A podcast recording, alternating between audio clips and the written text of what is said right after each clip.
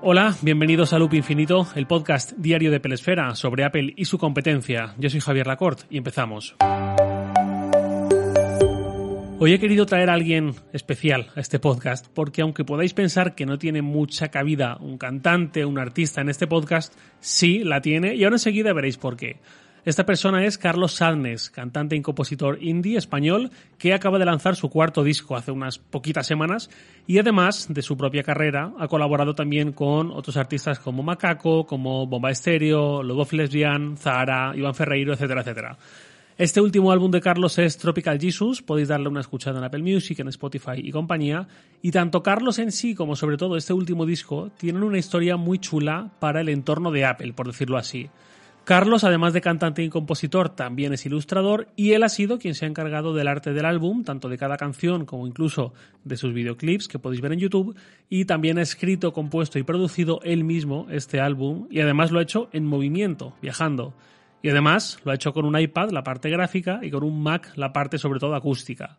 Carlos, muy buenas, muchas gracias por estar aquí. Muy buenas, pues gracias por encontrarme hueco en algo que quizá no esperaba acceder de primeras, ¿no? Bueno, hay, esta parte de la gracia, ¿no? Del podcasting, que tenemos tanta libertad que hasta podemos llegar a algo así. Carlos, en primer lugar, quería preguntarte para entrar a la audiencia que está más habituada a que hablemos de Apple, ¿qué dispositivos de Apple usas exactamente, sobre todo en este ámbito tuyo profesional?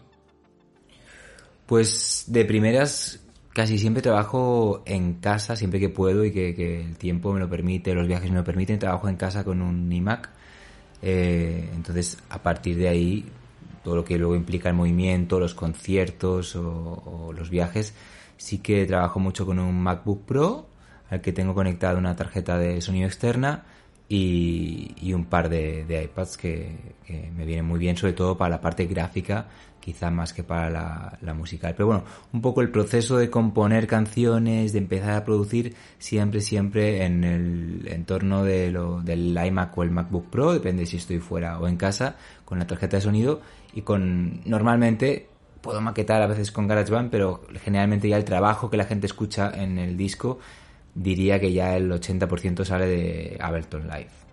Antes mencionábamos que parte de tu trabajo y de tu proceso creativo con este último disco ha sido toda la parte de la ilustración. Las ilustraciones del disco, que además he visto que hay ilustraciones de cada canción incluso, son súper características, tienen un estilo muy marcado, muy tuyo. ¿Cómo ha sido el proceso de crearlas tanto en ilustraciones como luego llevarlas a animación, a los videoclips?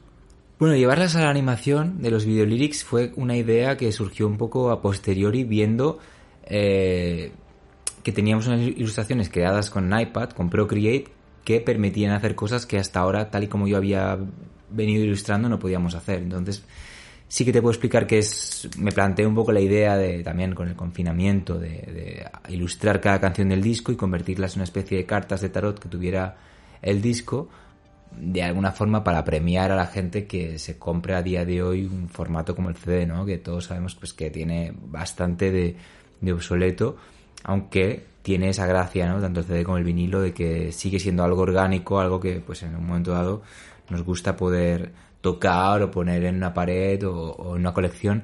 Así que premiar un poco esa compra aportando algo más que el CD, que el compact disc, que al final, pues como te digo, yo no, tengo ningún dispositivo ya que, que acepte el, CD, pero sin embargo sí que me gusta el hecho de que este CD lo acompañe un packaging, pues con una serie de elementos que le aporten valor. Así que pensé un poco lo de las cartas de tarot, entre comillas, porque no son de tarot, son unas cartas eh, ilustradas, que sí que más o menos ilustran las canciones del disco con X elementos relacionados un poco con el tarotismo o el mundo místico, pero bueno, un poco, un poco como excusa estética, ¿no? La verdad es que no tienen luego un significado ni ha habido un trabajo de investigación del significado del tarot súper profundo, sino más bien utilizar un poco ese, ese territorio estético para, para adecuarlo a lo que a mí sí que realmente me interesaba, que era el contenido de las canciones se veía reflejado en, estas ilustraciones.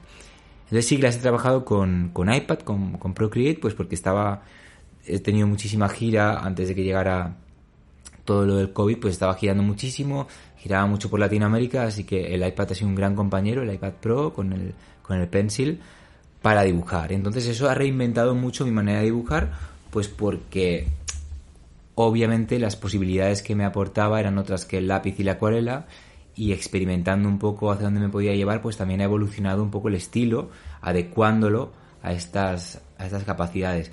Pero digo adecuándolo porque yo creo que, que ha ido a más, ¿no? Que es, es más, me encuentro más posibilidades que limitaciones. No es tanto decir, ostras, no puedo dibujar con acuarela porque tengo este límite, sino como ahora hay muchos menos límites, vamos a ver hasta dónde podemos llegar con el tema de la, de la ilustración sin que tampoco huela algo muy digital, que tampoco era lo que yo pretendía, ¿no? Que ah, me gusta mucho la ilustración digital, pero no era algo que quisiera hacer. Quería hacer algo como que la gente no supiera realmente con qué está hecho, ¿no? Y de hecho me encuentro mucho que la gente me pregunta, ostras, ¿y cómo has hecho esta ilustración? Y es porque al final lo bueno que tiene Procreate y el iPad es que permite dar una identidad muy orgánica a los dibujos de manera que uno pues se acaba olvidando que es un dibujo digital. Yo sé que tú, Carlos, mm, vienes de haber trabajado mucho, sobre todo en acuarela. Entonces, quería preguntarte, cuando tú pasas de pintar en acuarela a pintar con un Apple Pencil y un iPad en formato totalmente digital, ¿qué cambios de paradigma te encuentras? Es decir, ¿hay alguna forma concreta en, el, en la que tú puedas aprovechar y explotar por completo esa transición a lo digital, más allá de lo obvio? Me refiero sobre todo a la parte de las herramientas y lo que permite Procreate.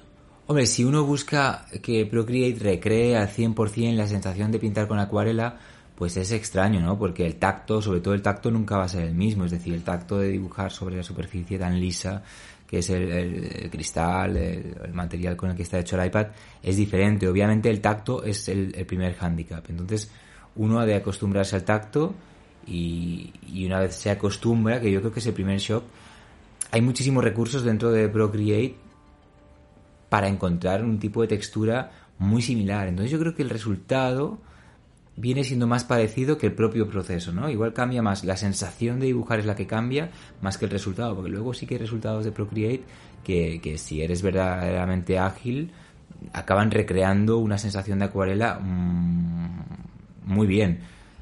Pero es lo que te decía antes, quizá si tienes todos estos recursos, igual no buscas que recree al 100% la acuarela, sino que buscas llegar a un punto diferente que la acuarela no te pueda aportar. Y lo que sí es verdad es que el proceso pues es diferente, ¿no? Porque cuando la acuarela tú mojas el papel para que la tinta corra en una dirección u otra, es algo que en Procreate no haces, haces de una manera diferente, aunque el resultado pueda ser parecido. Claro, esto es como cuando hay gente que compara el sonido de un instrumento con el sonido de un, de un, un VTS, un instrumento virtual, ¿no? Pues bueno, al final hay momentos en que puede resultar muy difícil distinguir uno y otro, pero todos somos conscientes de que el proceso de tocarlo y de, ejecutarlo sí que tiene muchas diferencias. Entonces yo creo que con el iPad y Procreate pasa un poco eso, ¿no? Que el proceso es distinto, aunque el resultado puede llegar a ser bastante creíble y bastante parecido también. ¿Hay alguna diferencia que hayas notado a la hora de trabajar? Mm, entiendo que por primera vez 100% con un iPad para todo esto, porque ya no solamente para las cartas de inspiración en el tarot que me comentabas antes, para premiar a quien compra un disco, o la lámina que incluye el vinilo, sino que incluso has hecho carteles promocionales para Madrid y Barcelona. ¿En algún momento has sentido, antes me decías, ya no es tanto eh, las limitaciones que puede tener un iPad sobre un material físico, digamos, eh, sino también las oportunidades que plantea. ¿Hay algún tipo de oportunidad que hayas aprovechado al dar este salto, incluso para carteles promocionales que van a estar en ciudades españolas? Es que ahí es un poco donde venía yo a, comentarte, ¿no? De que ya no pienso tanto en si el resultado es parecido o no a la realidad, porque eso me parece como algo mm, ni siquiera me parece interesante, ¿no? Porque al final si quieres algo muy real, pues lo vas a acabar haciendo real y punto. Pero la versatilidad y las oportunidades que te ofrece pues trabajar por capas uno de estos dibujos y luego pues poderlo animar de manera separada las capas, pues el pelo de los personajes con el paisaje, todo estar por capas de manera que puedo hacer de manera súper sencilla que se haga de noche o que tardezca en una de estas cartas y luego de manera animada en los video lyrics. Claro, esas oportunidades son increíbles porque el tiempo que te ahorran de trabajo comparado con lo real hace que te olvides de si realmente parece acuarela o no. Es decir, buscas un, un acabado que te parezca interesante, que te, pueda, te puede gustar más o menos a nivel personal que la realidad, ¿no? que, el formato real. Pero si piensas en todas las ventajas que hay a nivel eh, práctico, es decir, vamos a separar el pelo de este personaje y cambiarlo de color, vamos a hacer que el cielo de pronto sea nocturno. Recuerdo que una de las láminas que viene de regalo con el disco al principio era diurna, era una lámina hecha de día, pero pensé, ostras, pues quizá queda más chulo que se vean las estrellas que sea nocturna. Entonces, bueno, pues capa a capa, seleccionando, tocando el parámetro de, del brillo y la saturación, oscureciéndolas hasta que de pronto en el dibujo se hizo de noche y sin tener que repetir toda la parte más laboriosa que es la del dibujo y la ilustración en sí. Pues claro, eso es fantástico. Luego, ¿qué hemos hecho? Pues con muchas de las ilustraciones, a un atardecer que va apagándose, la noche que llega y aparecen las estrellas, todo este tipo de cosas que nos han venido genial para las animaciones, hubieran sido imposibles si no hubiéramos estado trabajando de manera digital. Las fotos de portada y contraportada del disco, si no me equivoco, son fotografías como tal, pero creo que también ha habido proceso de eh, creatividad y de edición con el iPad, ¿verdad? Sí, efectivamente, eso es eh, tan sencillo como el, magnífico programa que es el, Lightroom de, de, iPhone o incluso, no hace falta irse al iPad.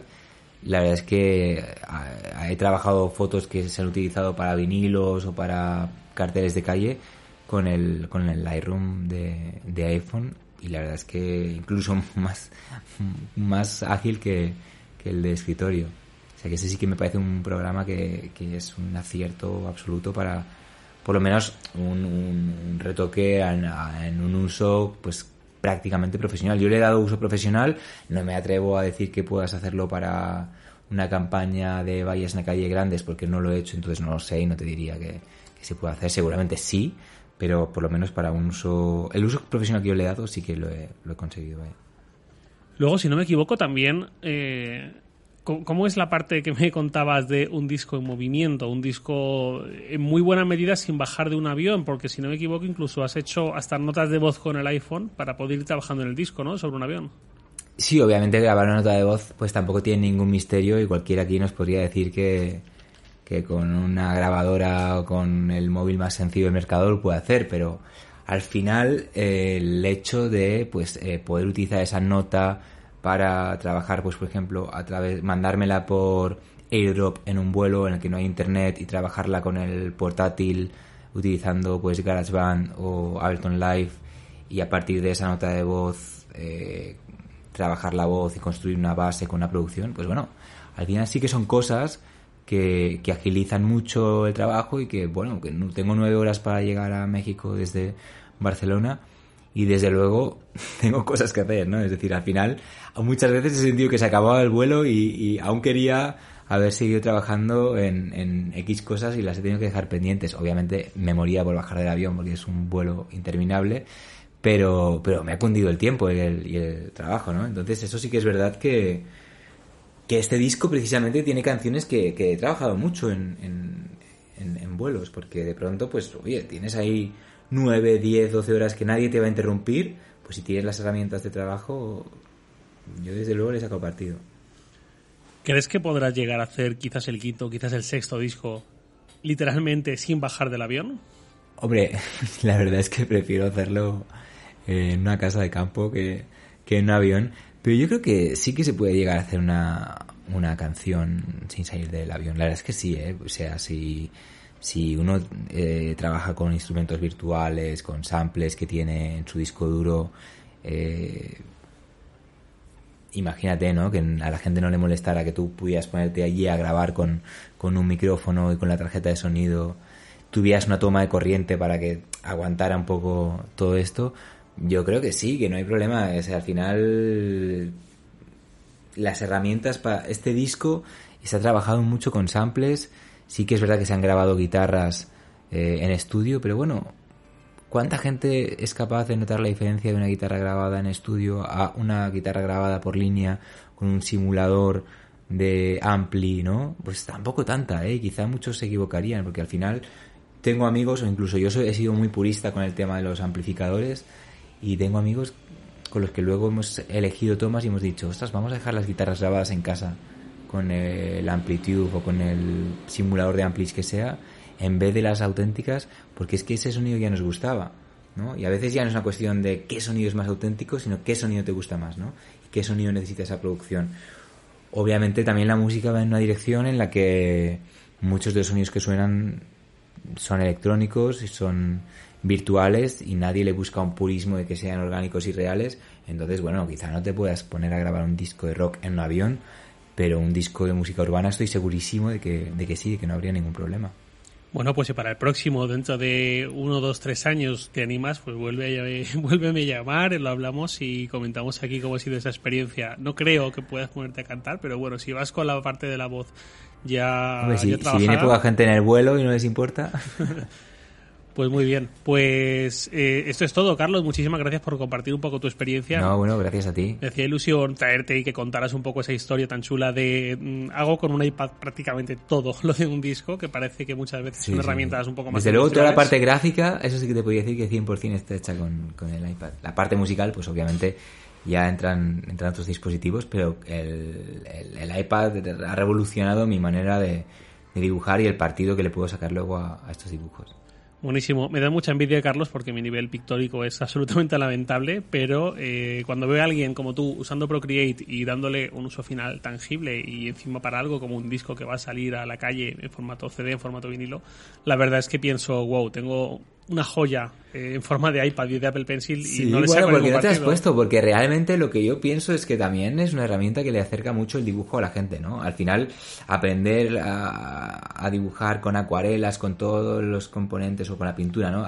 Hay un proceso técnico ahí que se aprende y que, pues que si tienes un poco los conocimientos eh, básicos de, de un programa de dibujo, pues aunque no seas un gran dibujante, igual puedes hacer cosas que, están bien o que tienen estilo, que tienen personalidad, que al final eh, no todo es académico, que hay gente que hace cosas a nivel pictórico súper interesantes, pero que realmente no sabe dibujar bien, ¿no? Y entonces lo que, lo que permite un poco la tecnología es el hecho de darnos la oportunidad a todos de probarlo y quizá no tengas una técnica de Caravaggio, pero tengas unas ideas y un criterio estético chulo te permite hacer algo que es original y que, que otra gente no está haciendo, que yo creo que es un poco lo, lo que más se valora a día de hoy, ¿no? No, tanto la técnica. Que bueno, pues me está dando ganas de probar, de gastarme ahí unos eurillos en Procreate. sí, sí. Sí, además el Procreate precisamente no es caro. Sí, costaba 5 o 6 euros, una cosa así, ¿no? Bueno, no sé si un poco más, pero, pero no es un programa de 40, 80 euros. O, o sea que digamos que me parece que no sube de, de 12 o 14 pues igual tengo que darle una oportunidad, aunque sea para confirmar mis sospechas de que no valgo para esto, pero oye, por lo menos hay una puerta ahí abierta, ¿no? Totalmente. Genial, pues nada, Carlos, muchísimas gracias por acompañarnos.